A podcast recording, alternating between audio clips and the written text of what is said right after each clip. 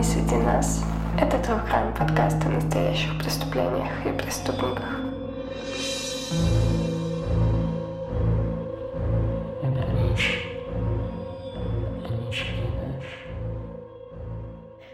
Всем привет! Это подкаст «Они среди нас», и с вами его ведущие Алла и Настя. Всем привет! Ура! Это вторая привет, часть. Привет. Ура, ура. Да. Записываем ее, Это вторая часть. через а, неделю. Да, жизнь, жизнь такая штука. Э, Мы тут как раз с Настей э, не под запись, э, до записи, обсуждали, что у нас кризис подкастеров. Да, Мы только начали, но у нас уже кризис, да. у меня точно. Потому что... Да, потому что очень, очень сложно это как оказалось, совмещать с работой, жизнью и вообще всем-всем-всем. И когда это перестает быть твоим хобби, ну, то есть это все еще наше хобби, но теперь есть какая-то, какой-то элемент обязаловки, наверное, а, это, ну, приносит удовольствие, но как будто бы еще и жрет очень сильно ресурс. А, Которых потому что нет приходится- особо. Да, приходится очень много всего делать, и мы делаем это одни. Не подумайте, что мы ноем, но мы ноем. Да, поэтому, а, чтобы улучшить нам жизнь, а, подписывайтесь на нас во всех соцсетях. Рекомендуйте А, в друзьям. Да, да. Да, в Телеграме, вообще везде. Ставьте нам лайки, пишите отзывы, где это возможно. И э, рекомендуйте нас всем своим друзьям, знакомым, мамам, папам, братьям, сестрам, собакам, кошкам, вообще всем, кому могло бы это быть интересно, а возможно даже неинтересно. Может быть, мы вот своей прекрасной, великолепной подачей сможем привлечь людей в True Crime. Откуда вы знаете? Ну да. Ну, Но я еще надеюсь, по крайней мере. меня лично, ну опять же, это, наверное, у всех э, подкастеров такая штука. а, Меня очень расстраивают плохие оценки, поэтому не ставьте нам плохие оценки, пожалуйста. Я не могу. Я просто зашла сегодня вот буквально на Apple подкаст и я такая. Там что, опять плохие оценки? Да, нам, нам поставили несколько... То, там двойка и единица прибавилась, это сто процентов. И меня расстраивает это. Зачем вы ставите? Надеюсь, эти люди больше никогда не будут слушать нас, наш подкаст, и все. До свидания. Не, пита- не питаться нашими трудами, да. Ну, на самом деле, меня меньше расстраивают плохие отзывы, потому что, ну, я, в принципе, такой довольно толстокожий человек в этом плане. Меня, а, наверное, больше не то что расстраивает, а просто ну, мне действительно сложно об этом рассказывать. То есть, казалось бы, я столько всего переслушала, перечитала, пересмотрела, а тут, оказывается, есть такие кейсы, которые меня действительно все еще могут задеть, и это прям для меня было открытием. И вот мы готовим, а, во-первых, Гелвины, это довольно я уже говорила об этом в самом начале первого выпуска, что это сложная тема, а, потому что здесь нет виноватых. И вот а, следующий выпуск, который мы готовим, мы пока не будем рассказывать, о чем он, но он будет сдвоенный. То есть, в смысле, не две серии там будет, Две а одна серия там будет. Две истории. Да, две истории, потому что они очень-очень друг на друга похожи. А, И там тоже есть, э, ну то есть там есть очевидные злодеи, но просто вот сложно о них говорить. Ну, Вы поймете, когда мы запишемся, выложим, вы поймете, о У чем меня мы говорим. моральные дилеммы. Я об этом Але уже говорю несколько дней.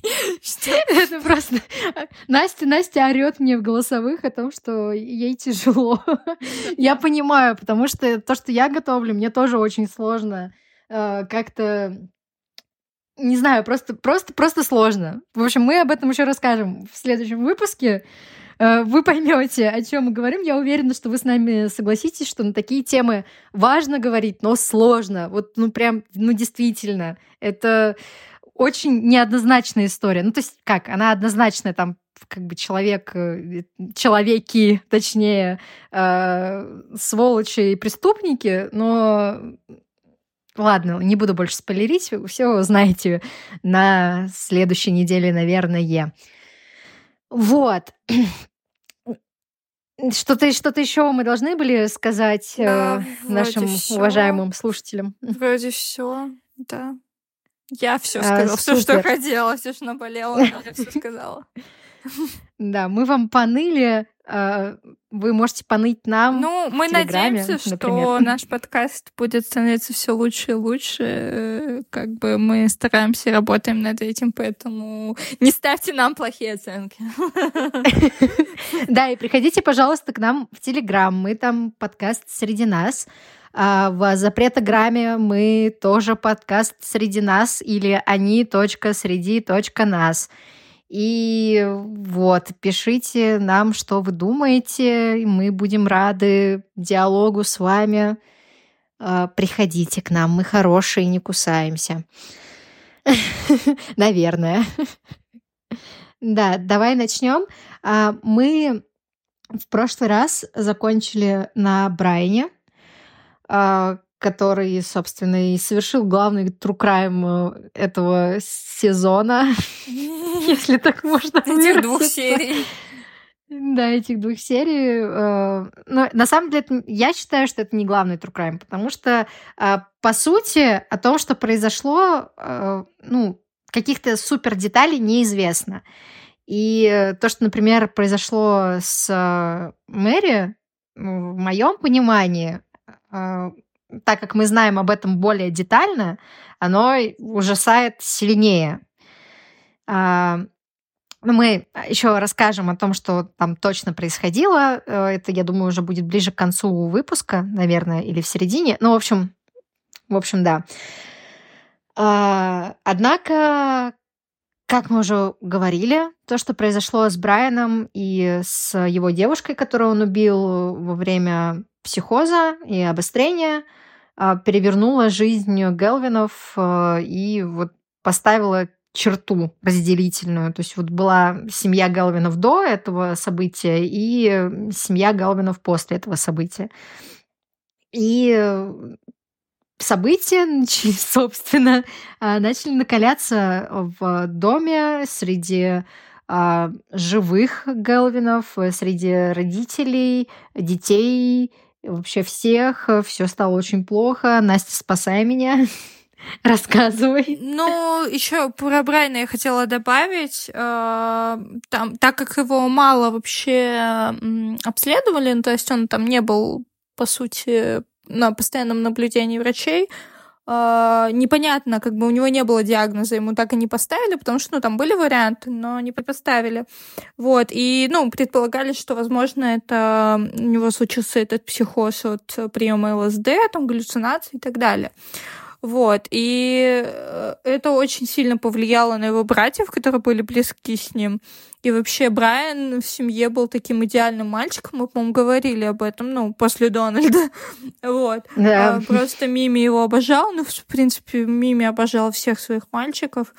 Вот. И именно мальчиков. Именно мальчиков, да. Вот. И они э, вообще Дон и Мими очень много лет, э, десятилетия буквально скрывали от других детей, младших детей о том, что случилось с Брайаном. То есть они не, не говорили, они не хотели не сами себе признаваться, что он э, болел, э, что и он болел, и, и как бы никому об этом не говорили. И это очень повлияло на Майкла и очень повлияло на Питера, потому что у Питера после э, смерти Брайана случился срыв, и ну, окончательно, что его добило, это инсульт э, Дона. У Дона случился инсульт, потому что он очень много лет э, дистанцировался вообще от детей, от этих всех проблем, то есть этим занималась Мими.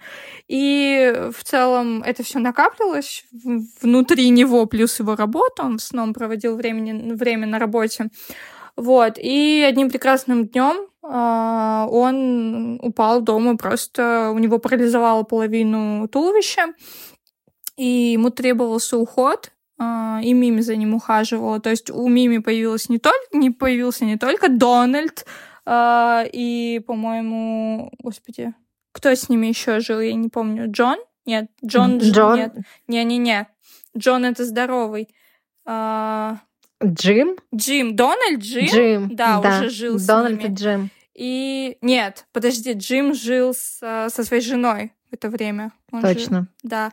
В общем, Дональд точно, точно, точно жил, да. и кто-то еще из мальчиков, я забыла, кто. Ну, Май, Майкл э, все еще э, жил с ними на, ну, вот на момент э, произошедшего с Брайаном, насколько я помню.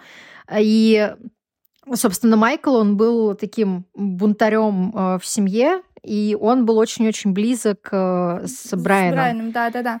Ну, в общем, и младшие дети еще жили, то есть э, и а получилось, что и Дон теперь за ним требуется уход, и младшие дети, и тут у Питера случается срыв, он, например, в школе начал говорить на птичьем языке, э, ну, то есть с, э, со своими одноклассниками, там, ну, какие-то... А, он начал там поджоги совершать, в общем, он э, вел себя, воровал и так далее.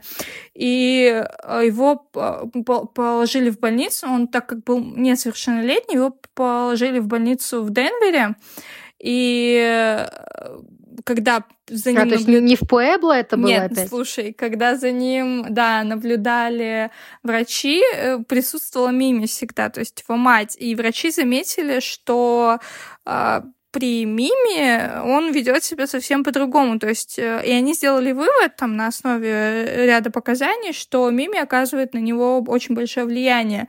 То есть она у нее шизофреногенная, ну, ее назвали шизофреногенной матерью.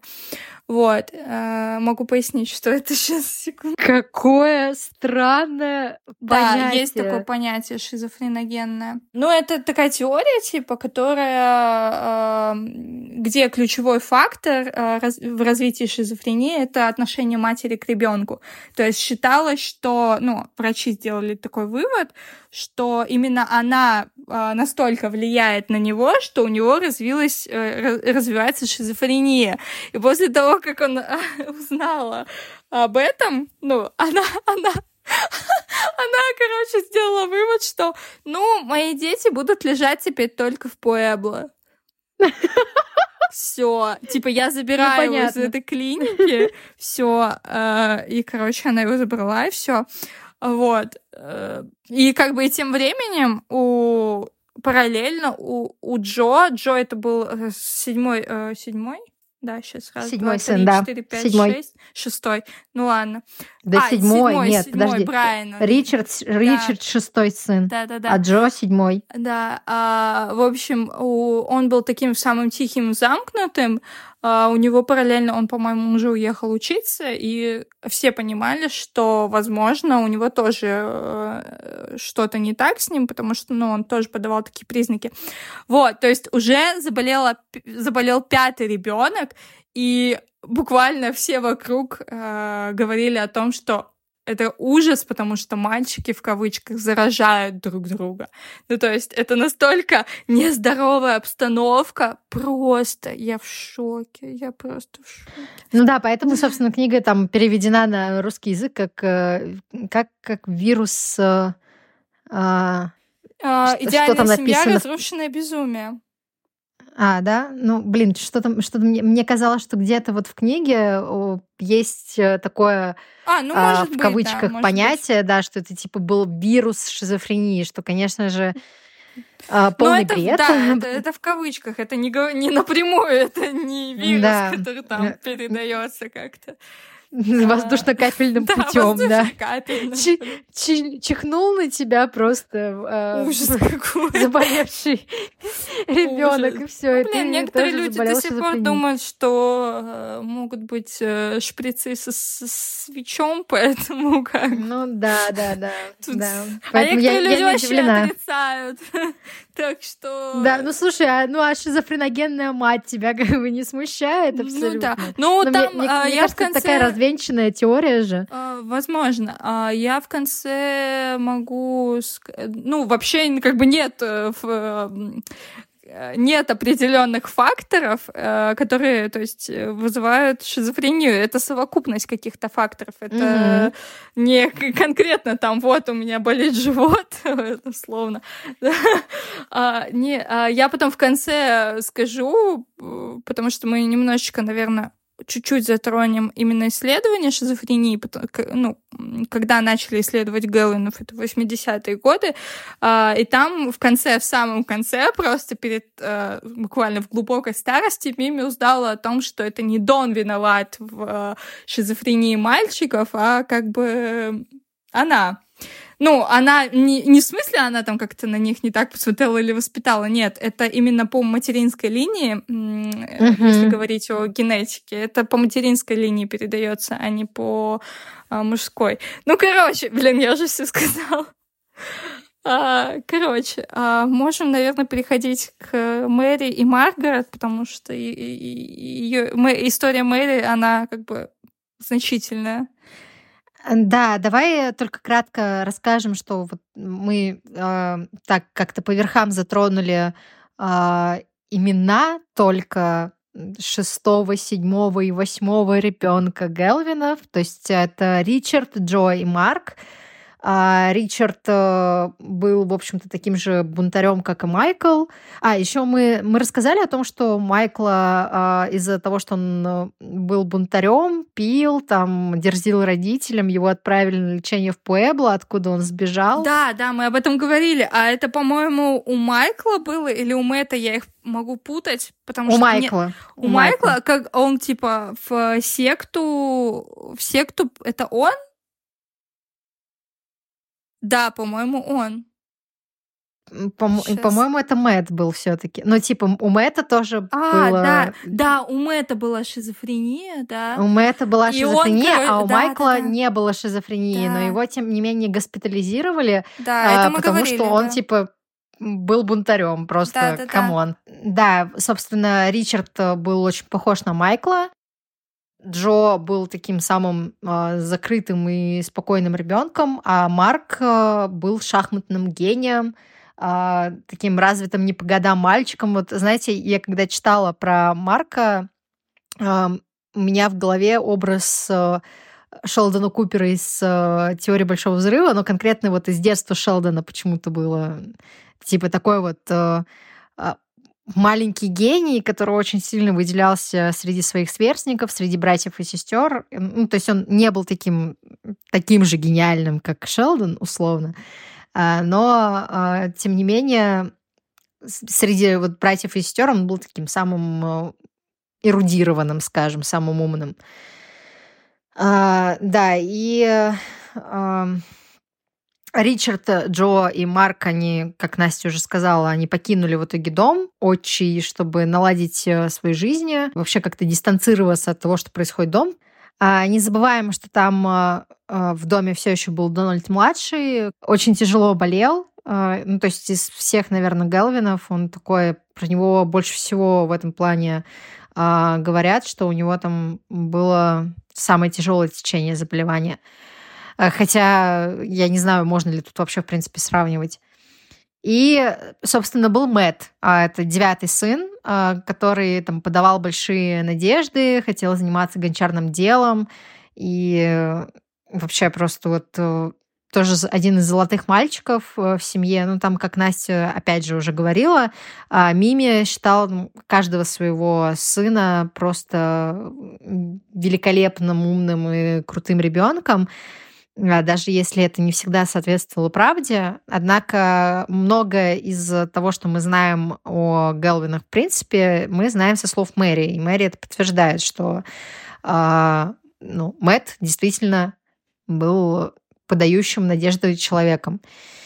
Э, однако Мэтт тоже заболел шизофренией. Его фабула заболевания — это бред э, влияния. Он э, считал себя Полом Маккартни. То есть там прям в книжке есть такой момент, э, когда э, Мими и Дон считали, что э, вот у Мэтта это все хорошо, и тут он вдруг в какой-то день просто приходит к ним и говорит, что он Пол Маккартни.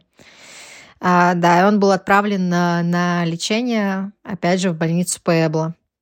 Да, про Питера, десятого сына, мы уже рассказали. Он был таким гиперактивным, взбалмошным ребенком. А, и Питер... А, с Питером, в общем, есть такая очень, очень сложная схема с Питером. А, он был немного капризным, каким-то вот э, не очень организованным мальчиком, и он тоже заболел, его тоже госпитализировали в Пуэбло. И там был такой момент, что э, во время лечения врачи заподозрили, что у него не шизофрения, а биполярное расстройство. И хотели сменить ему э, лекарственные препараты, то есть э, если у него биполярное расстройство, он, соответственно, должен э, лечиться препаратами лития. Но э, фишка в том, что э, биполярное расстройство не в острой фазе, оно типа лечится всю жизнь. То есть там, человек всю жизнь э, пьет э, вот препараты лития. И э, э, врачи решили, что так как э, Питер такой вот неорганизованный э, и гиперактивный мальчик, то он не будет постоянно пить э, лекарства, он не будет, э, он типа безответственно к этому подойдет, и поэтому они не стали ему менять схему лечения, лечили его так же, как и братьев, которые болели шизофренией, несмотря на то, что они были практически уверены в том, что у него не шизофрения. И это тоже очередная трагедия Гелвинов, что э, в семье было как бы множество разных заболеваний, э, возможно. Возможно, а, ну, невозможно, а точно по-разному у них э, у всех э, протекало это заболевание. И, соответственно, а, каждый из этих случаев э, нуждался в индивидуальной терапии, индивидуальном подборе лекарств.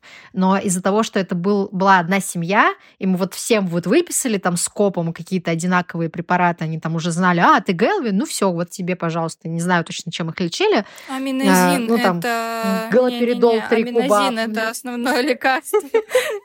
Галопилы передол. Ужас.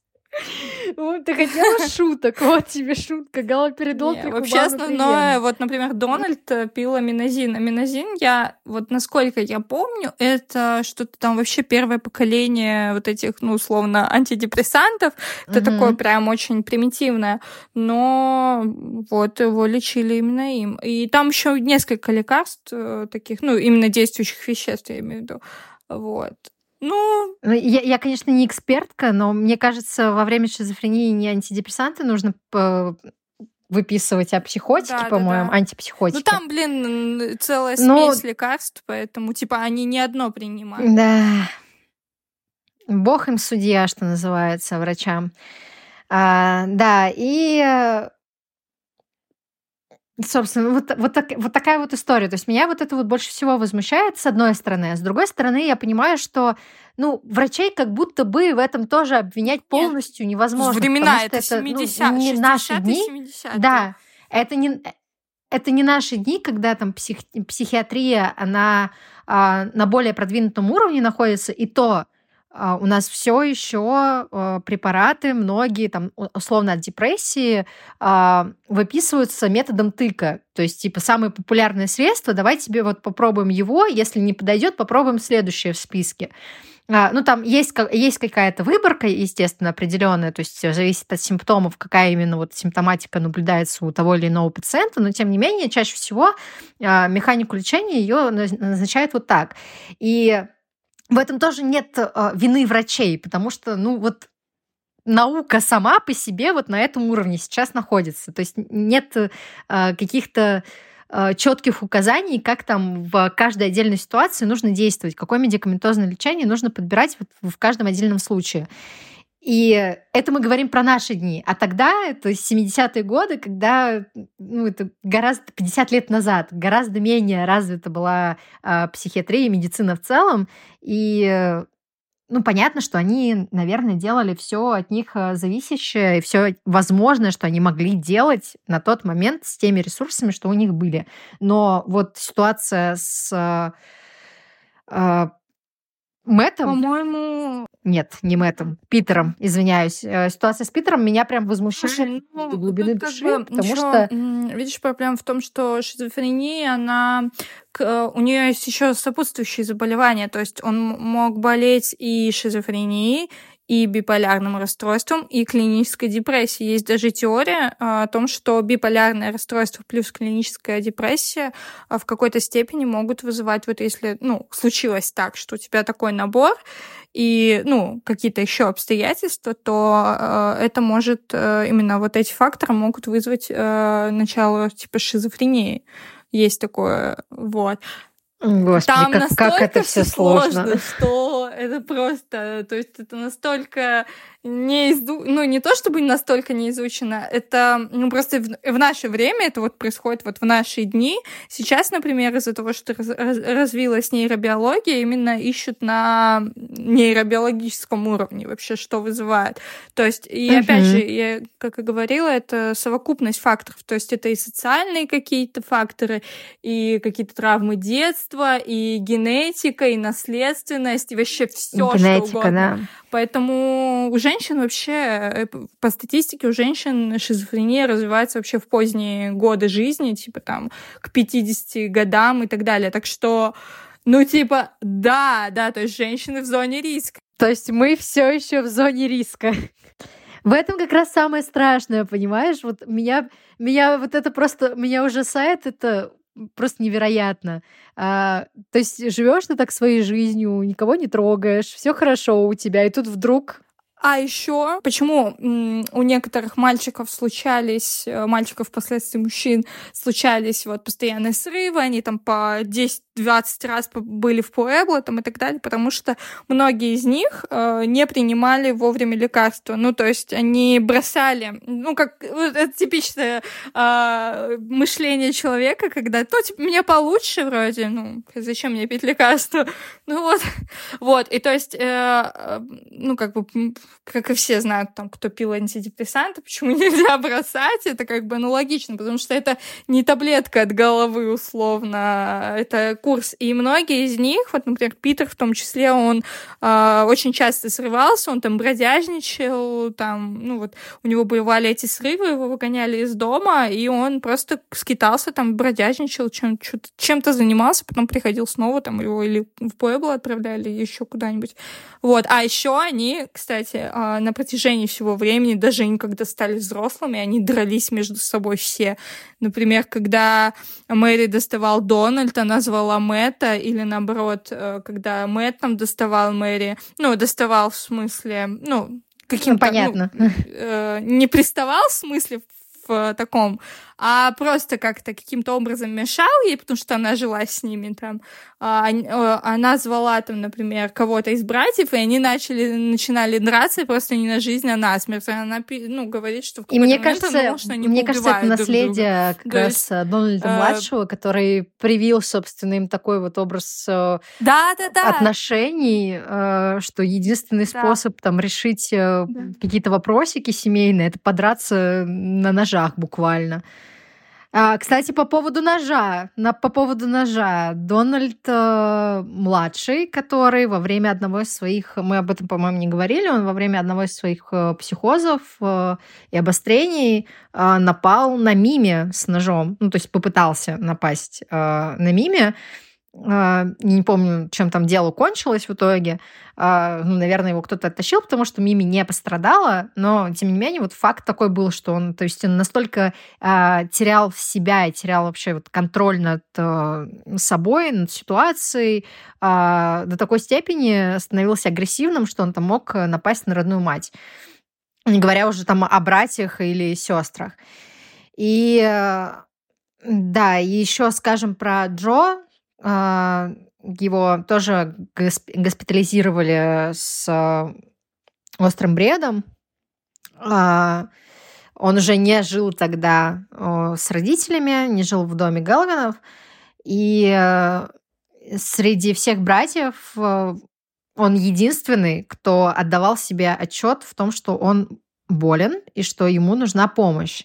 Он не сопротивлялся лечению никаким образом, он пил лекарства исправно и э, старался там всю вот жизнь э, поддерживать теплые отношения с э, другими Галвинами, с братьями и сестрами, и с Мэри в том числе.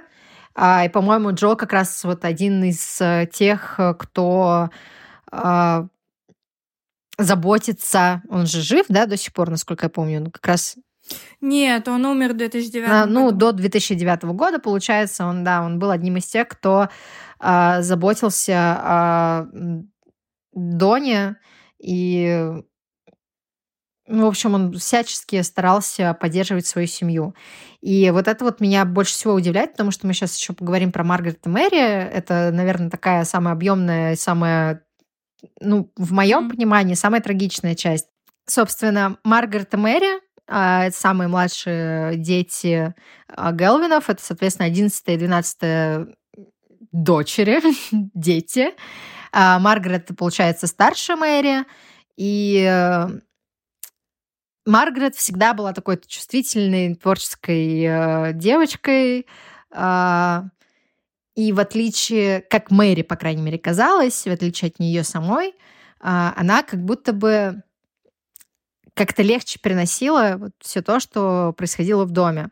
То есть, э, если Мэри, она действительно страдала от того, что происходит в доме, и это навсегда э, оставило свой отпечаток, то Маргарет, как казалось, опять же, Мэри, то есть мы не можем знать точно, она как будто бы так легко, как я уже говорила, воспринимала это все. То есть, ну да, у меня вот такая семья. Ну, она выбрала путь э, просто закрыться и э, уйти от этого, убежать, сбежать. Как бы у нее это получилось в подростковом возрасте. И как бы она страдала, она достаточно сильно переживала, потому что она там не вписывалась в то общество, в котором она оказалась. Ну, наверное, стоит сказать, что э, друзья после того, как заболел Питер, друзья семьи Гелвинов э, Гэри у них фамилия, Сэм, а, по-моему, назвали, не помню, Сэм. Нэнси и Сэм, да. по-моему, да. Да, а, а это которые нефтяные миллиардеры. Магнаты там, да.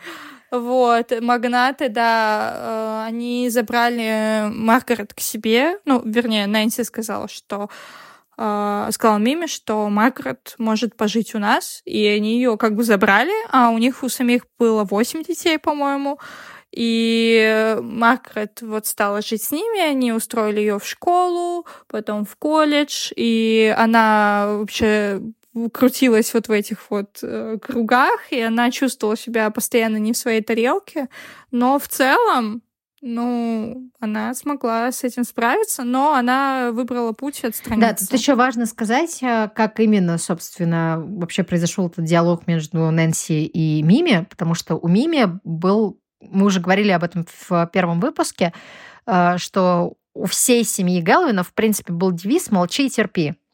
А, то есть они а, постарались не выносить из а, дома то, что вот происходит внутри. Они старались не рассказывать там, о своих бедах никому, не просили помощи, и вот все это переживали вот в этом своем замкнутом кругу, и это тоже, я думаю, серьезный отпечаток на всех, в принципе, оставило.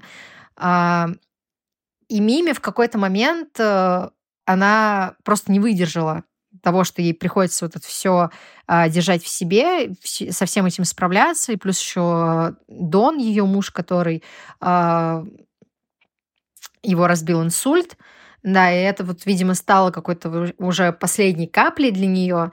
И э, когда она вот встречалась с Нэнси, она просто в разговоре с ней не выдержала и все ей вывалила о том, что ей тяжело, о том, что происходит э, в ее доме, и э, что она переживает по поводу э, Маргарет. Почему-то она упор именно на ней сделала, и Нэнси а, сказала, типа, окей, мы ее заберем к себе. Да, и Маргарет, собственно, отстранилась от всего, что происходило в семье, и даже вот во время написания книги она в ней толком не участвовала. То есть э, она не дала комментария, и, в принципе, ну, она не хочет ассоциировать себя с этой семьей. Ее тоже можно понять, а, ну, то есть это тоже довольно э, валидный способ э, с тем, чтобы справиться вот с тем, что было у нее в детстве. А, вот такой вот она путь выбрала. Мэри же, она... Ну, давай, давай рассказывать уже, что, что произошло с Мэри. Значит, можно начать с того, что, как и в книге, мне очень понравился этот момент, э, когда начинается одна из глав про Мэри. А, тут пишет о том, что первое ее воспоминание было в пять лет, такое очень яркое, когда она лежит в комнате своей и слышит, как э, Дональд ходит по коридору и говорит, мне так страшно, я не понимаю, что происходит. Вот, то есть, понимаете? Типа, как бы, блин, ты ребенок, и твое, вот мое первое воспоминание, ну, оно там связано с мамой, например, ну вот, очень раннее. А ее первое воспоминание связано с братом, который взрослый человек, и он болеет, и вот он живет с тобой, и ты вообще не знаешь, что ожидать, потому что там же человек, ну, люди непредсказуемые, как бы. И она еще сама, так как она ребенок, не понимает, что происходит. Да, и это просто это, это ужас. Это ужас полный. Это ужас, это мягко сказано. И она еще помнит о том, как э, родители говорили ей, что все будет нормально, они найдут врача, все выздоровеют, все будут э, здоровы и так далее. Uh, ну и, в общем, да, у нее вот такие воспоминания с детства о братьях. И когда Маргарет забирали, Мэри стояла на крыльце и рыдала, потому что она понимала, что это единственный человек, который был ей близок, за которого она могла вообще зацепиться в этой семье. Uh, и вот он уходит, uh, уезжает она, бросает ее, и у нее вот это чувство о том, что ее бросили на произвол судьбы, оно было долгое с ней да, время. у нее вообще, в принципе, такая э, считывается обида на Маргарет, с то, что э, ну, вот, ей кажется, что она сбежала, э, что она ее бросила. Тут вот, ощущение брошенности, да, оно идет э, просто красной линией по, по всей ее жизни, потому что э, здесь еще и отношения с Мими тоже дают э, себе знать, потому что Мими была э, озабочена проблемами ее больных мальчиков. А, и вообще мальчиков в принципе. Но больше, конечно, вот она переживала о больных детях. И а, Мэри казалось, что ее некому защитить. И а, Дональд, он вот был как раз как ей казалось, таким островком Дональд и Маргарет. Они были для нее островком спокойствия, потому что Маргарет это, собственно, к ней близка по возрасту, она девочка, да, с ней можно что-то обсудить, э, что э, невозможно обсудить э, с братьями с мамой. И отец, который, э, собственно, защищал интересы здоровых детей. И там вот в книге есть э, такое воспоминание Мэри, как э, отец, которого уже разбил инсульт, сидит на диване и, по-моему, перед телевизором, что ли. И она сидит вместе с ним, и обнимает его, и ей кажется, что вот, э, вот сейчас вот все наладится. Но это, конечно, было ложное ощущение, и ничего, ничего не наладилось. Но самое страшное в истории Мэри даже не это. Не то, что она росла в такой обстановке, не то, что ей приходилось э, буквально в одиночку маленькой девочке со всем этим справляться, ей никто ничего не объяснял что э, из-за того, что там было в доме три больных брата, э, Мэри часто сидела, ну, каждый день сидела в своей комнате и перекладывала вещи туда-сюда из шкафа, лишь бы не выходить и не контактировать с братьями. То есть настолько ей было плохо. То есть это прям это ужасно просто. И она ждала, пока кто-нибудь, ну, не придет э, домой, как бы, чтобы она могла выйти вот из дома. Э, вот. Uh, ужас просто крош... кромешный Она ад. действительно жила вот просто в атмосфере постоянного ужаса и страха. А, но, как я уже сказала, самое страшное было даже не это. Самое страшное было, что над Мэри а, было а, совершалось сексуализированное насилие со стороны братьев. Джима. На счет других. Да, конкретно Джима. Знаю. Ну, Дональд, э, он э, не совершал, по крайней мере, мы не знаем об этом, не совершал сексуализированное насилие над Мэри, однако он там э, заставлял ее участвовать в каких-то своих обрядах, он там считал, что она святая, а, да, что он там, ну, то есть у него же вот этот вот религиозный бред, и он почему-то решил, что вот Мэри, она... А, Мария. Да, Дева Мария, что она там не спослана с выше, она там спасет всех, и спасет его, ну, то есть это его младшая сестра. Подробнее можешь рассказать, э, что именно происходило между когда Маргарет жила с, а, ну, в семье, Мэри как-то однажды ей задала вопрос о том, что... Ну, я не помню, как конкретно это звучало, но суть была в том, что, ну, Джим делает что-то не то. А, и на что Маргарет ей ответила, мол, а, молчи, вообще ничего не говори, как бы нам нечего обсуждать. Ну, как бы, ну что, как ребенок может это воспринять? И потом, впоследствии, когда Маргарет уже не жила с ними, э, Мими часто отправляла Мэри э, на выходные, там, на какие-то э, дни, э, на пару дней к Джиму, к семье Джима. У него был сын Джимми, как бы. Да, вот. И они были с Маргарет примерно одного возраста. И им было достаточно весело вместе, а Кэти, жена Джима, она как бы, как Маргарет, ой, Мэри сказала, что она стала ей будто приемной матерью.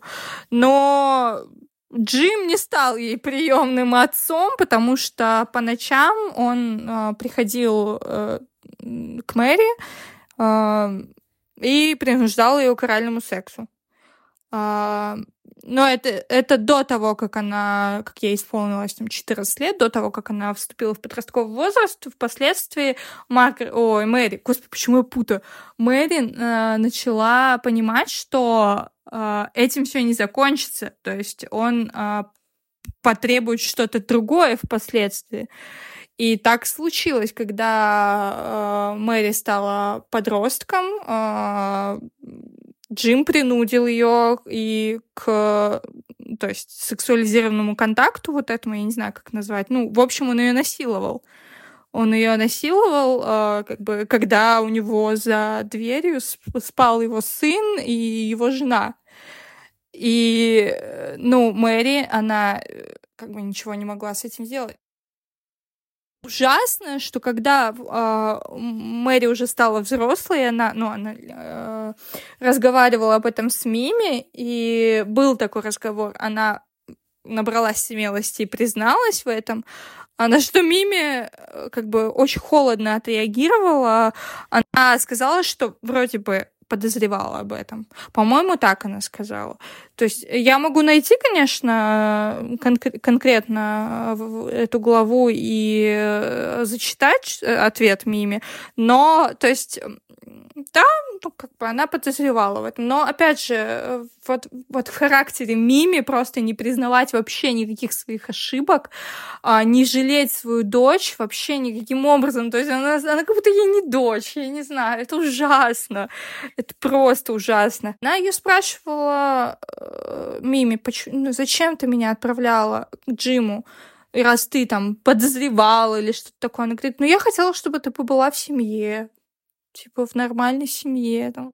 Ну, впоследствии, когда они уже э, стали взрослыми, Мэри просто-напросто не могла находиться вообще в одном помещении с Джимом, когда, ну, до того момента, как он был жив, она просто его, ну, как бы, у нее вот этот вот страх ее сковывал постоянно, то есть она ничего не могла поделать, хотя она уже была там замужней взрослой женщиной, у нее там были условно дети, да, и она как бы его вообще не воспринимала. И потом uh, она в годы, когда у них, господи, молодые годы, когда им там было за 20, ну, и Маргарет, и Мэри, они все таки стали, у них очень теплые отношения, они сдружились, они поняли, что как бы, э, почему они, они поняли свою ошибку и говорили о том, что почему мы раньше не подружились, потому что, ну, как бы мы самые близкие люди друг у друга, мы две сестры, как бы у нас там больше никого нет. Э, и они говорили о том, что а, ну, об, этом, об, об этой ситуации, как бы Джим расливал не только Мэри, но и Маргарет, когда она еще была э, девочкой тоже, то есть до подросткового возраста. Поэтому как бы это такое прям... То есть э, это, не, это ужасно, это просто ужасно. Я даже не говорить об этом не могу. А, Мэри очень, очень, очень, очень сильно просила родителей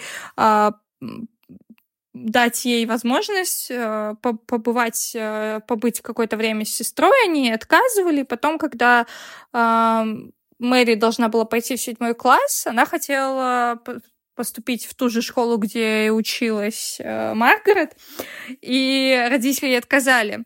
Вот. Но в восьмой класс у нее получилось э, уйти. Э, она попросила родителей отправить ее в интернат. Ну, то есть это школа, интернат. Вот. И посве... э, Мими посоветовалась с Сэмом и Нэнси, э, Гэри. И, э, и они такие, да, окей, мы типа поддерживаем. Ну, пусть Мэри едет. И Мэри выбирала себе школу, и на тот момент ей уже было 14, у нее начались месячные, она понимала о том, что если э, что, она может забеременеть. И как бы она уже на тот момент э, набралась смелости, и в э, один из последних дней, когда она ночевала в семье Джима, а, он, она как бы уже понимала, она уже взрослая девушка, она э, понимает, чем, чем это может э, грозить. Он пришел к ней, и она дала ему отпор. Она ему сказала, не лезь ко мне, а, отстань туда-сюда, ненавижу тебя. А, но, к сожалению, это разозлило еще больше Джима, и он набросился на нее. Ну, и как бы с последующими действиями. Во, это ужас, это ужасно, меня, меня аж подташнивает. И, в общем, после этого случая Джим ее игнорировал а, полностью вообще.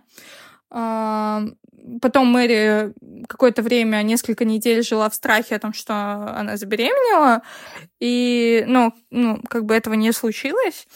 Но она была рада тому, что она смогла уже как-то защищаться, что она набралась смелости и так далее. Да, и, в общем, Джим а, больше с ней после этого случая последнего, он с ней не контактировал, и, боже, и тут самое интересное, она в какой-то момент поймала себя на мысли, что она тяжело переживает исчезновение Джима из ее жизни. Вы просто представляете, то есть у ребенка уже развился стокгольмский синдром, то есть она уже каким-то образом была привязана к ним. А, она, кстати, когда была маленькая, я сейчас вспомнила, она думала о том, что это проявление любви, как и многие дети думают, что таким образом человек проявляет любовь, типа любит ее. Вот. И э, перед тем, как уехать в этот интернат, ее подруги позвали на вечеринку, и там она затусила, там был алкоголь, и вот эта вот вся вся эта вот штука алкогольная, да, подростковая. И э, она познакомилась с какими-то мальчиками знакомыми и сказала Миме о том, что она переночует у подруги. Но на самом деле они куда-то поехали в какой-то дом, и там было трое парней. И так получилось, что Мэри изнасиловали э, три разных э, человека. Э, когда утром ее забирала Мими, Мэри просто была вообще, ну, как бы в шоке, она не понимала, что происходит. И и все, и как бы э, Мими никак не отреагировала вообще никак. Вообще. То есть, ну, Мэри наврала ей о том, что, типа, она напилась и так далее, что плохо себя чувствует. Но ничего. Вот. И после этого случая она решила, что ну все, как бы все, вся ее жизнь остается там, у нее начинается новая жизнь. И когда она приехала в эту школу-интернат, у нее спросили, как ее зовут. Она сказала, меня зовут Мэри Гелвин, а ей ответили, ну, у нас уже есть одна Мэри Гелвин она вспомнила про то, что ее прадеда по материнской линии звали Томас Линси Блейни, и, ей, и он был достаточно выдающимся членом семьи, ну, в роду Гэлвинов. И она решила, что имя Линси идеально ей подходит. Поэтому она с этого дня сказала, чтобы ее называли э, э, Линси. И она стала Линси, не Мэри. Это абсолютно чудовищно, что ребенку пришлось через это пройти под э,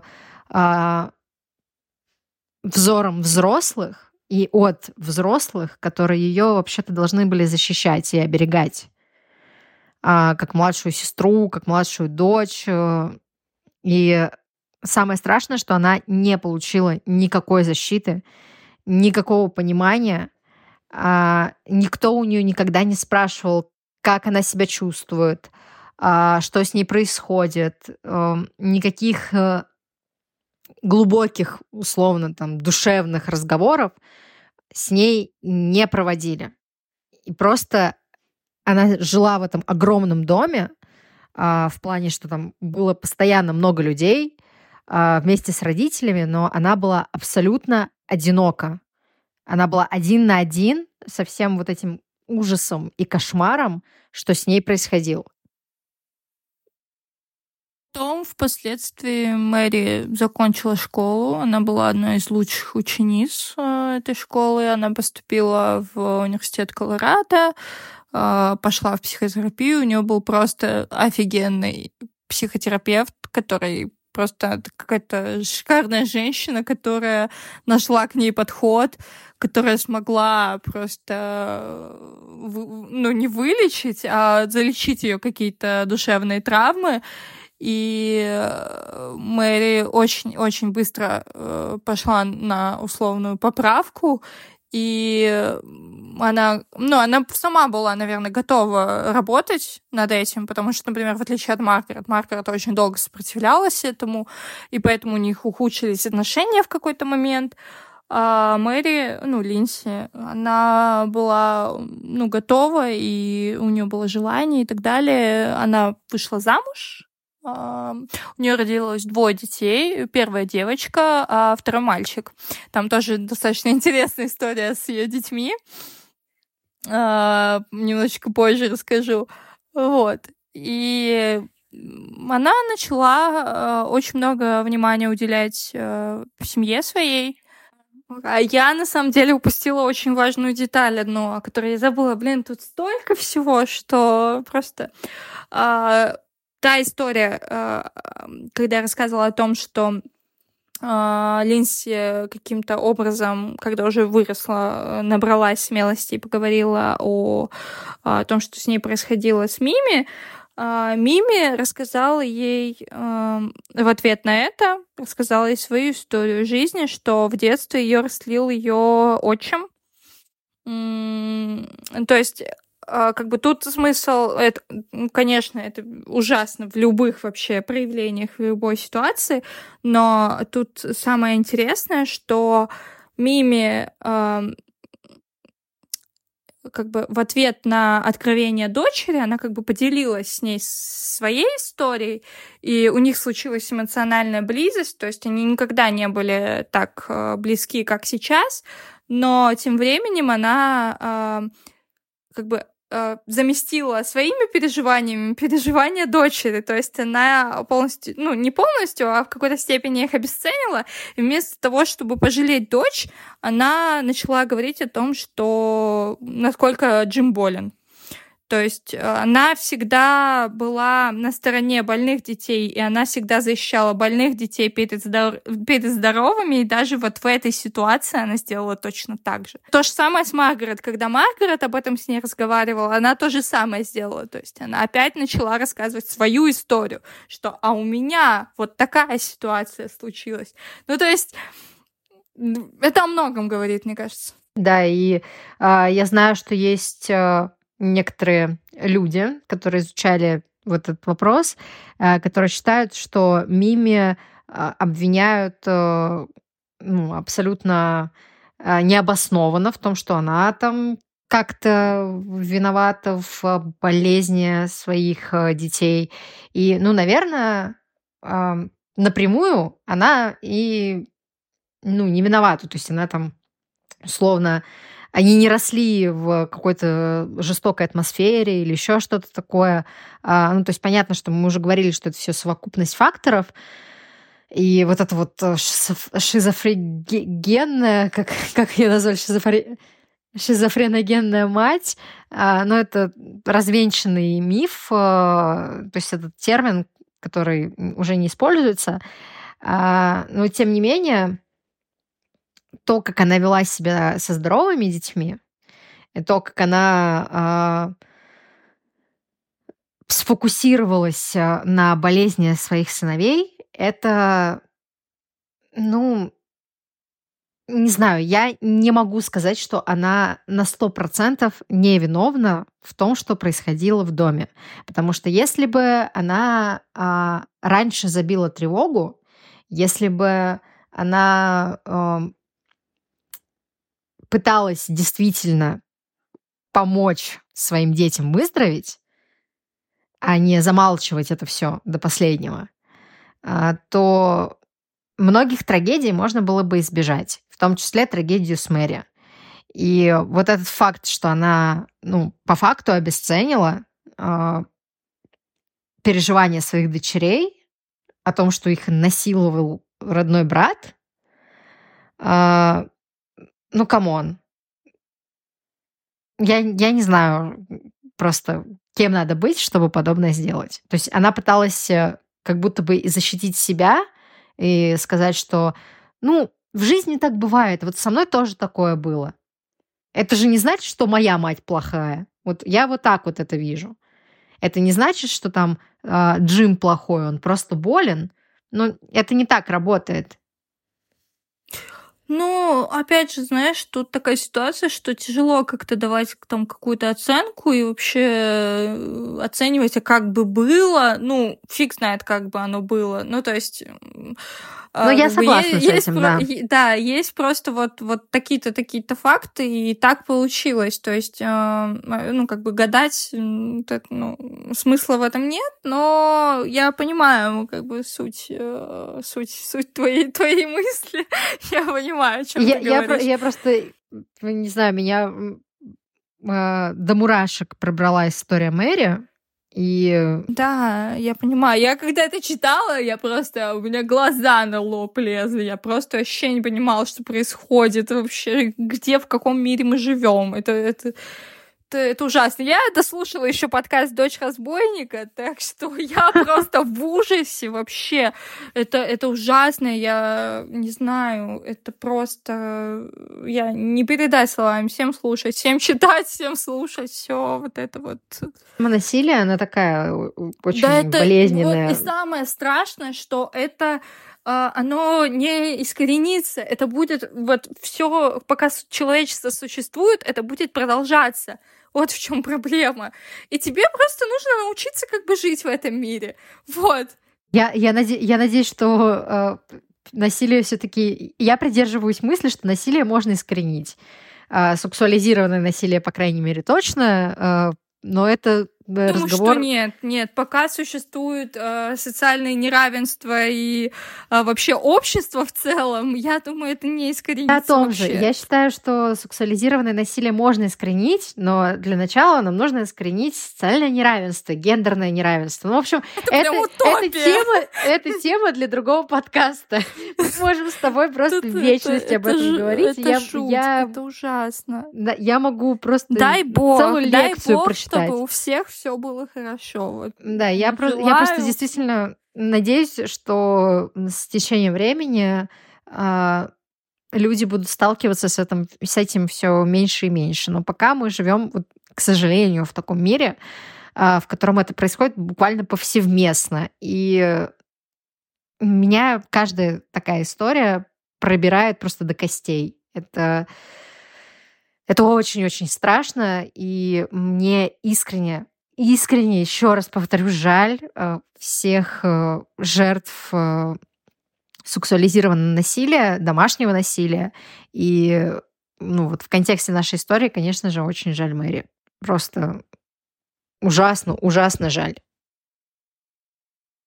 Наверное, стоит немножечко рассказать про то, как семья Галвинов участвовала в исследовании шизофрении совсем чуть, потому что Тут, э, то есть, главы истории семьи перемежаются с главами про исследования, и это целый отдельный, вообще можно двухчасовой подкаст еще записывать на эту тему, так как я не, не, не сведущая в этом вопросике, как бы у нас нет компетенций.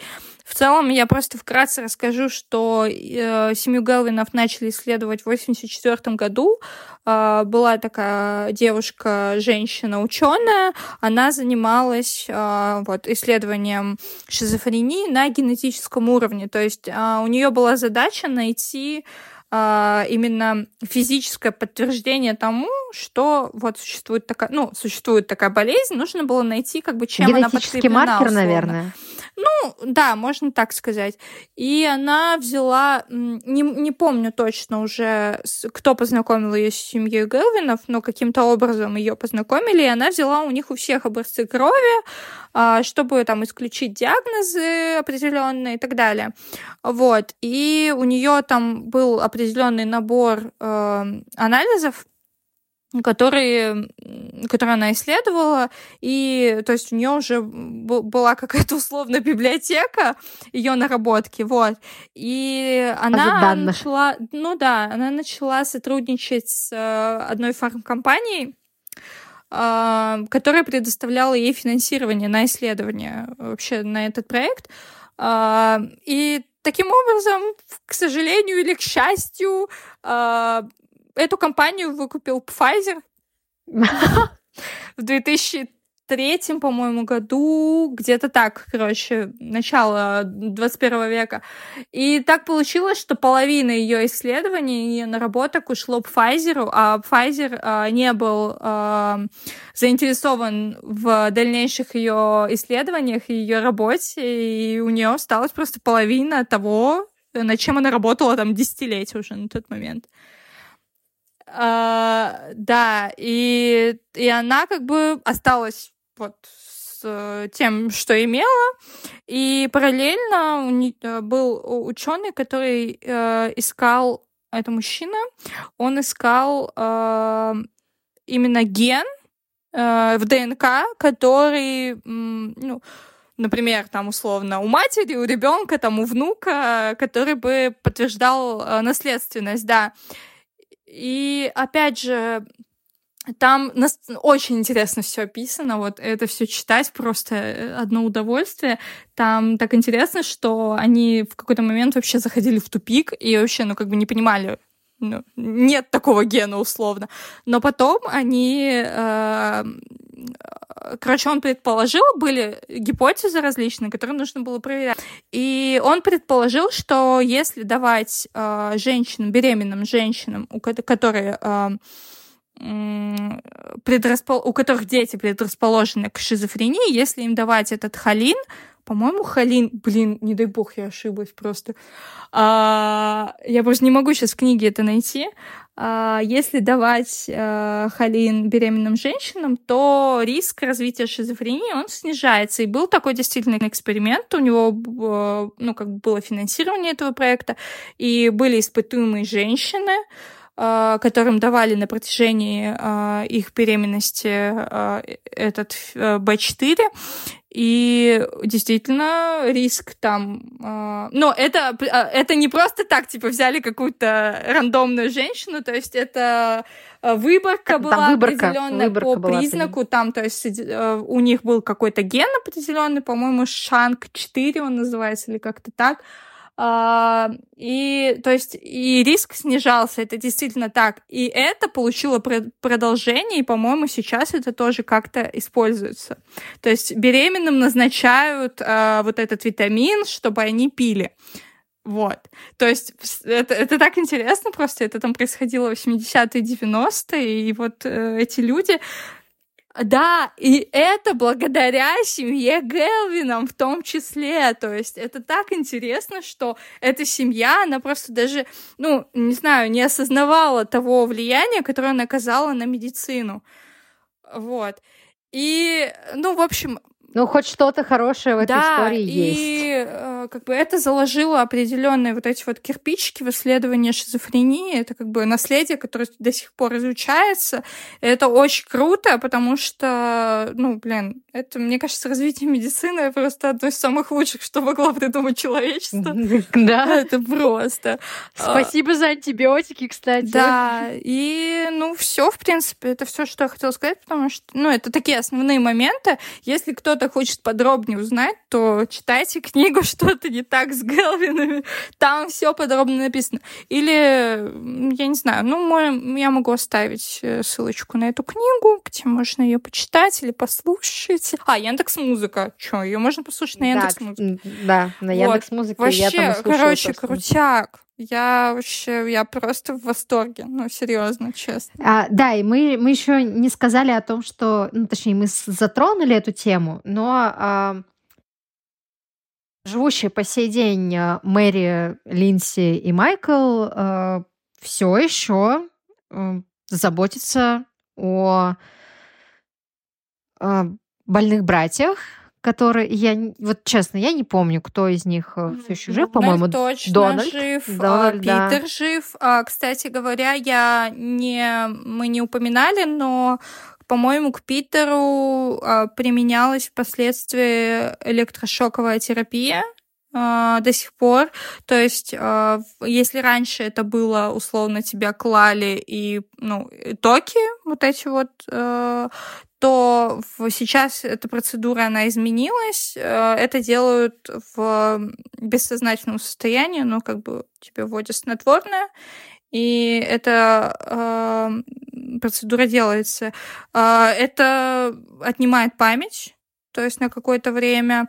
Ну, там есть свои э, там, там очень много вообще вот в этой, в этой процедуре очень много своих э, приколов, недостатков и э, ну в целом там считается, что электрошоковая терапия это э, такой какой-то средне, средневековый подход, э, который э, да, но казалось бы не должен использоваться в современном это мире. Э, прописали и да, вот делают, да. Я, я, я читала просто, что есть э, случаи, когда это облегчает состояние больного. Это облегчает состояние, типа в его случае это действительно ему облегчает состояние на какое-то время. Но он такой, он как бы понимает, что он делает, но он э, просто как, вот, как ребенок вот в книге описывает, что ну, они меня вот положили, а я не хотел, но они э, просто вот, они еще между собой разговаривают, так, когда общаются, там были приведены примеры в диалоге, они как дети. Ну вот. Да, ну, я, я видела интервью, да. да. Это вот просто, ну, понятно, это шизофрения, это эмоциональное расщепление в целом, то есть э, эмоции очень достаточно примитивные. А, ну, и как бы, и они вот прям такие наивные, я не знаю, мне так жаль их вообще безумно просто. Шизофрения — это одно из э, тех, из немногих, к счастью, заболеваний э, психических, которые э, приводят э, к расщеплению личности и к повреждению мозга, э, то есть буквально физиологическим повреждением мозга. А, то есть если там условно биполярное расстройство, там человек переживает психоз, э, психоз спадает или там ну, с помощью медикаментов, или иногда это случается просто само по себе, потому что свичнулась там фаза с маниакальной на депрессивную. А человек приходит в норму, ну, то есть у него там может наступить интермиссия сама по себе, там ремиссия может э, в некоторых случаях тоже без медикаментозного лечения наступить. Ну, то есть разное бывает, и человек э, возвращается в свое вот обычное состояние. То есть вот каким он был до болезни. С шизофренией это так не работает. То есть каждый новый приступ, каждый новый виток болезни, он а, разрушает и личность, и а, нарушает работу головного мозга, и с каждым разом это все усугубляется и становится все хуже и хуже. И а, без надлежащего лечения и предотвращения психозов а, это все приводит э, к очень трагической картине. И мы вот до сих пор там медицинск... не мы, а медицинское сообщество, мир в целом, имеется в виду под мы, не знает, как э, конкретно вот этого всего можно избежать. То есть есть какие-то, опять же, гипотезы, есть теории, а, используются разные методы, но подобные трагичные истории, они могут происходить по сей день. И э, нельзя еще забывать о том, что во всем мире процветает вот это вот э, отрицание психиатрии как э, чего-то, что тебе поможет. И в особенности там на пространстве а, России это цветет и пахнет, что у нас почему-то к психиатрам и к психотерапевтам, там, к психологам зазорно ходить и обращаться. И есть все еще вот этот вот миф о карательной психиатрии, что если ты там попадешь в больницу, то из тебя там сделают овоща, в кавычках. А, это все, конечно же, мешает, э, в принципе, тому, чтобы помочь людям. Это мешает оказанию помощи и предотвращению каких-то последствий заболеваний. Я тут подумала, что в этот выпуск идеально бы вписалась интеграция одного сервиса.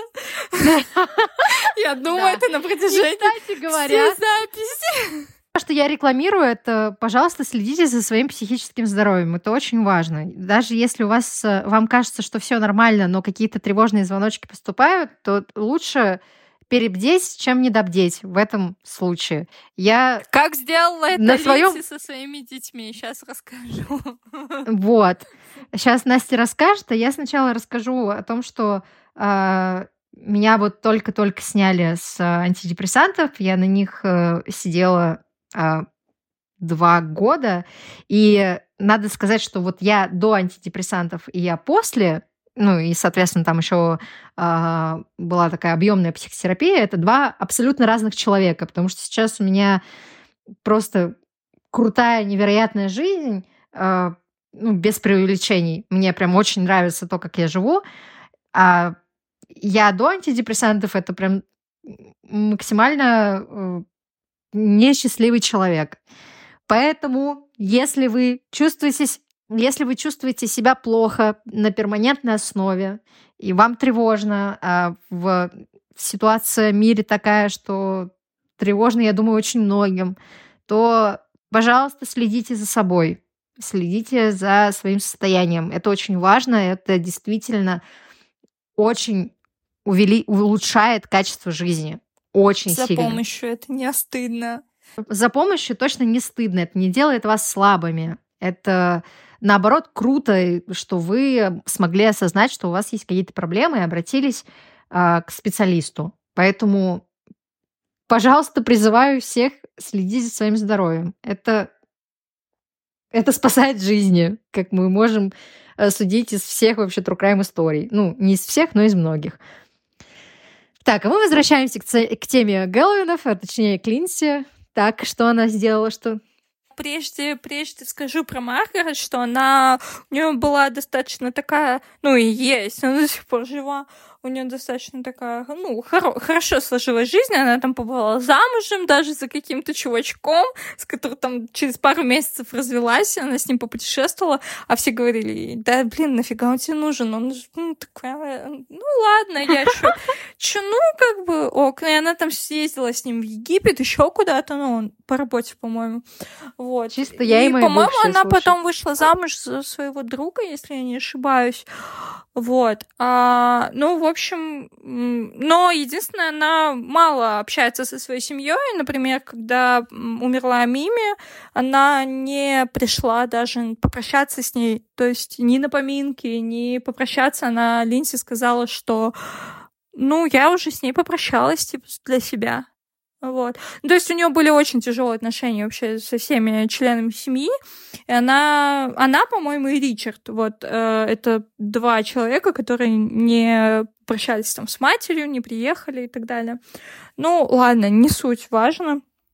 А, Линси вообще поддерживает отношения со всеми братьями, она ухаживает за 70-летним Дональдом, она общается с Питером, она общается с э, Мэтью, э, вообще при прекрасных отношениях. Я Але после прошлого выпуска рассказывала о том, что э, они устраивали праздник для Дональда на 70-летие, они принесли ему торт, и он задавал свечи, и а, это так описывается, он как ребенок загадывал желание, то есть для него это было так приятно, он там расплывался в улыбке, и все вокруг него, то есть это, мне кажется, для человека, у которого нет семьи, Uh, то есть это, ну, единственная его семья, единственные близкие люди, и они вот с ним, даже несмотря на то, что было там между ними всеми, они рядом с ним.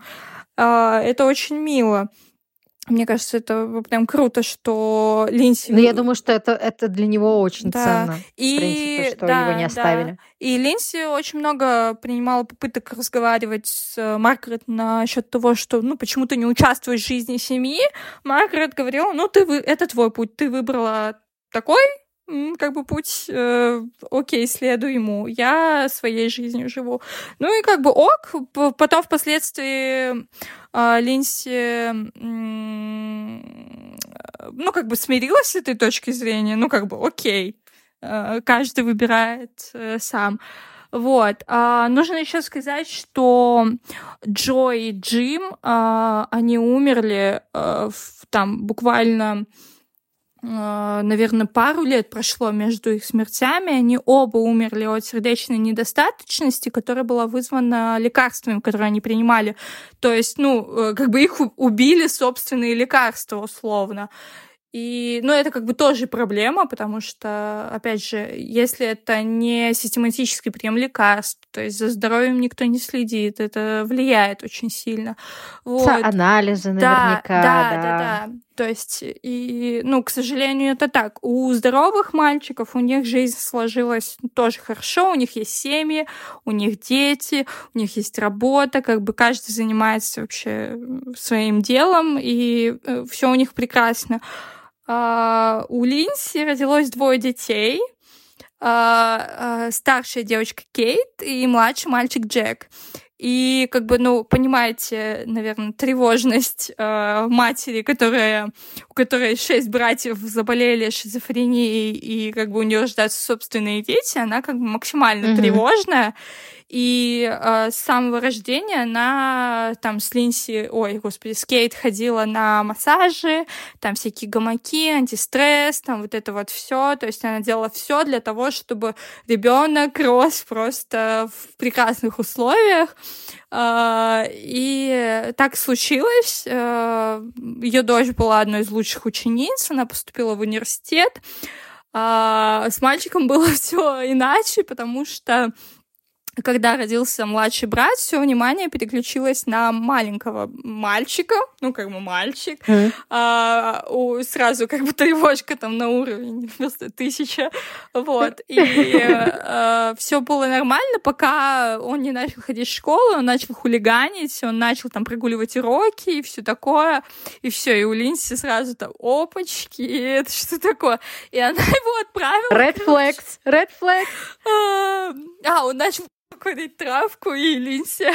Для Линси это стало вообще сигналом, просто все, все красный свет, и она его отправила к- на прохождение трехмесячной программы корректирующих занятий в туристическом молодежном лагере Open Sky.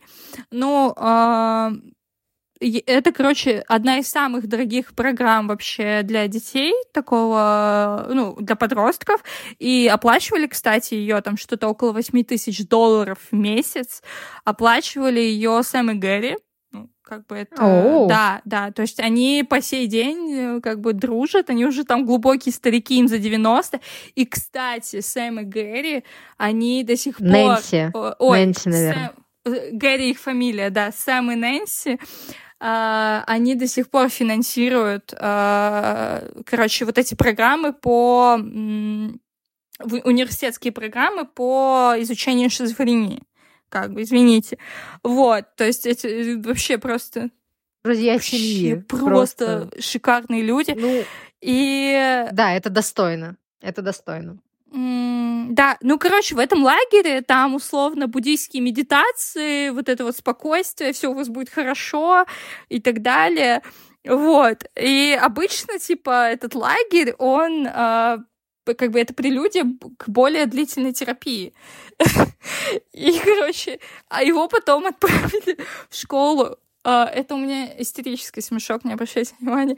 Его отправили в школу-интернат, короче, а, оздоровительную. Опять же, это все оплачивали э, супруги Гэри. Вот. И там в этом интер- в школе-интернате находятся дети с различными расстройствами. Это, например, булимир, ПП, тревожные какие-то расстройства и так далее. И все. И мальчик просто офигел от этого и такой, пипец, меня считают чокнутым. Мамка меня уже записала в чокнутые. пипец. И он жутко на них обозлился просто. А, потому что как бы он по посчитал, что а, Линси, она приписала ему вообще все, все, что можно, хотя этого нет, как бы, да, нет. да, да. Угу. И, ну, как бы он понимал, что это нелегко, и, и как бы, и, и, и ну, все, все, все, все понимал, все все понимали, вот. Но да, ну все нормально. Он как бы вер вернулся потом, и он вел себя после этого хорошо.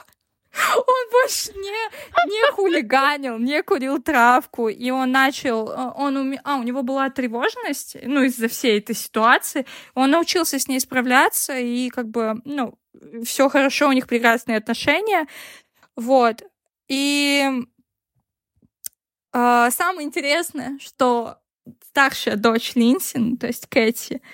А, этим заканчивается, кстати, книга. Это так красиво, просто вообще. Она а, закончила университет, и она пошла м- работать лаборанткой к ученому, который изучал Гэллоуина. Она О, боже, у меня мурашки по коже. Да, в 2017 году, да. И это просто, это вообще... Меня всю просто замурашило. Да, да, да. О. Это именно, ну, этот ученый нашел вот э, нарушение в гена, который может приводить к шизофрении. И, то есть, человек, вы понимаете, типа, то есть внучка Дона и Мими э, изучает шизофрению вот в данный момент, и, типа, это, это очень круто.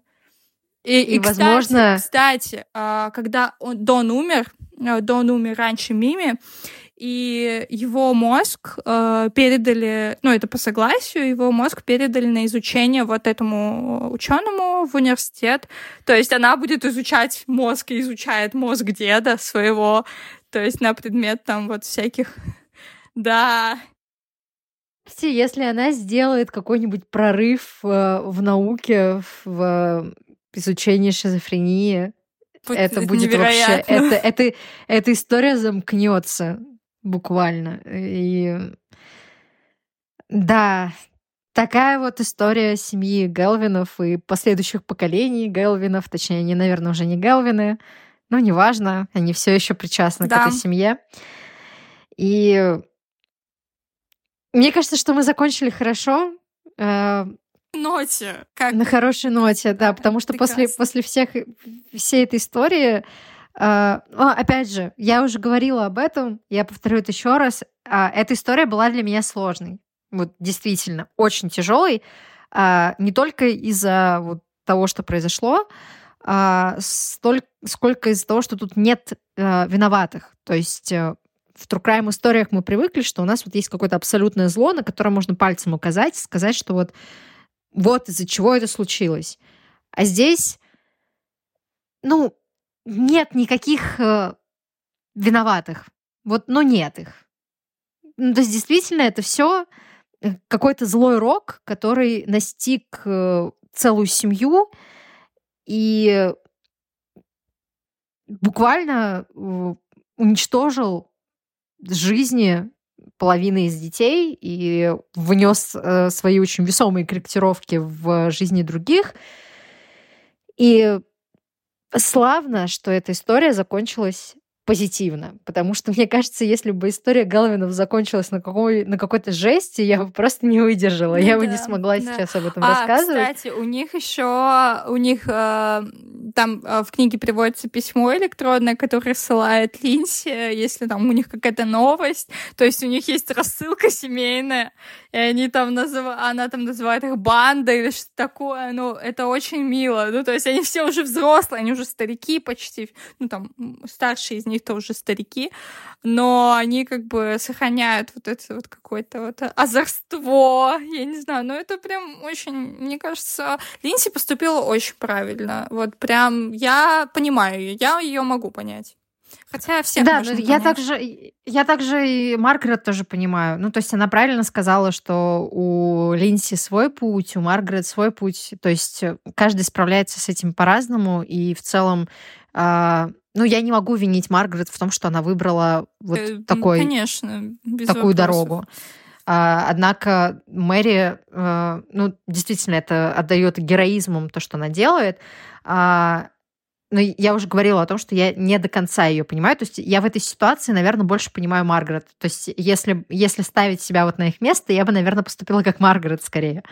А, то есть нам, наверное, всем хочется быть Мэри, но я свои силы э, так э, и себя в целом очень трезво оцениваю, и я думаю, что э, я бы скорее дистанцировалась, наверное, вот от всей этой истории, чтобы спасти в первую очередь себя. А, ну, то есть Да, почему нет? да, это, то- это тоже нормально, выбирать себя это абсолютно ок, а, но то, что сделала Мэри, это действительно вот а, невероятная человеческая сила. Вот действительно она героиня, что она с этим справилась, и вот в итоге она оказалась там, где она сейчас есть, и вот поддерживает э, свою семью. Это просто... Мне кажется, ей памятник нужно воздвигнуть за это. Серьезно. Давай, давай соберем деньги. Да, напишем Поставим памятник. Да, при жизни поставим па- памятник Линси. Блин, это Мне круто. кажется, Я это рада, что мы необходимо. рассказали эту историю, потому что я очень хотела ее рассказать. Да, да, она отличается. Она это не, не true, true crime, но это Но это не классический true Да, crime, я да, бы сказала. но потому мы что true crime здесь есть. у нас должно быть что-то оригинальное, правильно? Не все Я же, блин, согласна. по про Чикатило рассказывать по 10 раз. Да, или 50 про. Теда Банди. Обожаю Come on. Сашу Сули. Все, что она делает, я Саша, привет. Да, нет, а, я имею в виду, что, ну, блин, хотя, знаешь, я вот думала, опять, это кризис подкастера, я думала, о, господи, а когда кейсы закончатся, что мы будем рассказывать? На самом деле, такое чувство, как будто они никогда не закончатся, Они никогда не закончатся. Столько информации, столько кейсов, о которых мы не, о которых мы не слышали, не знаем. В общем, это очень интересно. М, Вот. Так что да, ждите от нас э, следующий выпуск, Следующий который выпуск, да. Да, Он- это, он это просто- попу- это популярная история. Ну, моя, которую Да. я буду рассказывать. ну моя не очень популярная, но- однако Однако Да. я не вспомню. Однако Настя не вспомнила. Но я обещаю, что у вас сгорит абсолютно все от этой истории, потому что я действительно чуть не превратилась в пепел. А, От нее это просто полная, полная У жесть. меня, кстати, еще четыре новых книжки. Четыре новых книжки по True Ну вот видишь, даже не, не открыты еще, поэтому Четыре кейса получается, да? Нет, нет, там один точно. а одна у меня книга — это «Серийный убийца Модестова», Николая Модестова. Я решила А, ее Модест. купить. Мгм. Это про советских, да. Ну, не знаю, будем ли мы делать. Ну, короче, информации много, материала много. Так что... Да. Так все- что ждите. Всем подкастерам хватит. Мы не деремся. Мы не деремся, да, действительно, как таких э, разногласий в нашем прекрасном true crime сообществе. Come on, мы реально кейсов хватит у всех, и каждый раз, когда я вижу вот это вот, типа, вы наши конкуренты, я думаю, блин, Не понимаю, ну, как бы я тоже не считаю ни, никаких, ну, подкастеров конкурентами. Это глупо так считать. Мы что, мы за что соревнуемся? да, я, я считаю их своими коллегами, во-первых, во-вторых, как э, заядлый э, слушатель э, true crime подкастов, я скажу, что я слушаю вообще всех. Я на работе, блин, слушаю круглыми сутками. Сутками. Ну, реально сутками. И Так что давайте не драться. и, Нам не за кстати, что драться. мы, я посмотрела, у нас почему-то снова пошли прослушивания, у нас залетел, видимо, куда-то опять подкаст, и мы вернулись снова на седьмое место в Apple подкастах. И я думаю, ничего себе. Ну, короче, приятно, спасибо. Спасибо всем. Что вы нас слушаете. И а, я еще раз напоминаю, что у нас есть социальные сети, и вы нам очень-очень сильно поможете, если а, вы расскажете о нас а, своим друзьям, которые интересуются а, True Crime, да, и если вы подпишетесь на нас, если вы послушаете нас, если вы а, напишите нам в телегу или подпишитесь на нас в запретограмм, потому что это повышает э, видимость нашего подкаста. И, соответственно, а, поможет нам стать лучше и поможет нам больше времени уделять именно подготовке к кейсам, а не постпродакшену, который мы очень хотим сдать на аутсорс, потому что Настя уже выглядит как зомби. И звук станет лучше, прикиньте. Лучше. И собаку мою слышно не будет, Да. потому что может, потому что человек с прямыми ручками будет это все править. Да, так что да, подумайте, Задумайтесь. Задумайтесь.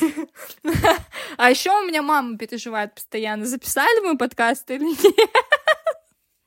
Она, да, у меня мама интересуется. Вообще-то у меня мама, она вообще, я ей что рассказываю, говорю, вот, мама, это надо слушать. Я говорю, дочь разбойника, это надо слушать. Она сразу начинает слушать. Так что, как бы, задумайтесь. Вот так нужно. Передаем привет С- Настиной маме, своей- кстати говоря. Да-да-да. Привет. А, да, нужно поэтому рассказывать всем об о увлечениях своих, если вы увлекаетесь crime, всем рассказывать. Я маму подсадила давно, она у меня даже иногда что смотрит, такая, Настя, а ты смотрела? А, она у меня недавно посмотрела, мам, привет, еще раз посмотрела про Витебское дело, и она мне звонит, а я, по-моему, на работе или где-то, не помню, она мне звонит такая, Настя, ты смотрела про этого мужика, который, ну, в Витебском деле, я напоминаю, был э, чел, э, генерал там какой-то там майор, дослужился он условно, я не помню, который невинных э, людей э, приговаривал к смертной казни. Э, Мгм. То есть это, ну, очень знаменитый случай. Есть подка... у, э, выпуск у одного из подкастов True Crime. Вот. Э, В общем, ну, там просто максимальная несправедливость, и она мне за это рассказывает. Ты, ты знала? Я говорю, ну, конечно, знала. И вот, и мы с ней это обсуждаем, поэтому это очень приятно. Так что... Да, возьмите на заметку. Возьмите на заметку. Да, Вообще, нам это сближает семьи. Да, на- нам пора заканчивать. Мы- Да, что-то, что-то мы разговорились.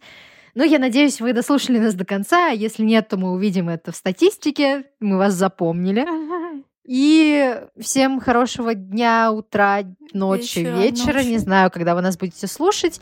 И до следующего выпуска. Любим, целуем, обнимаем. Пока. Пока-пока.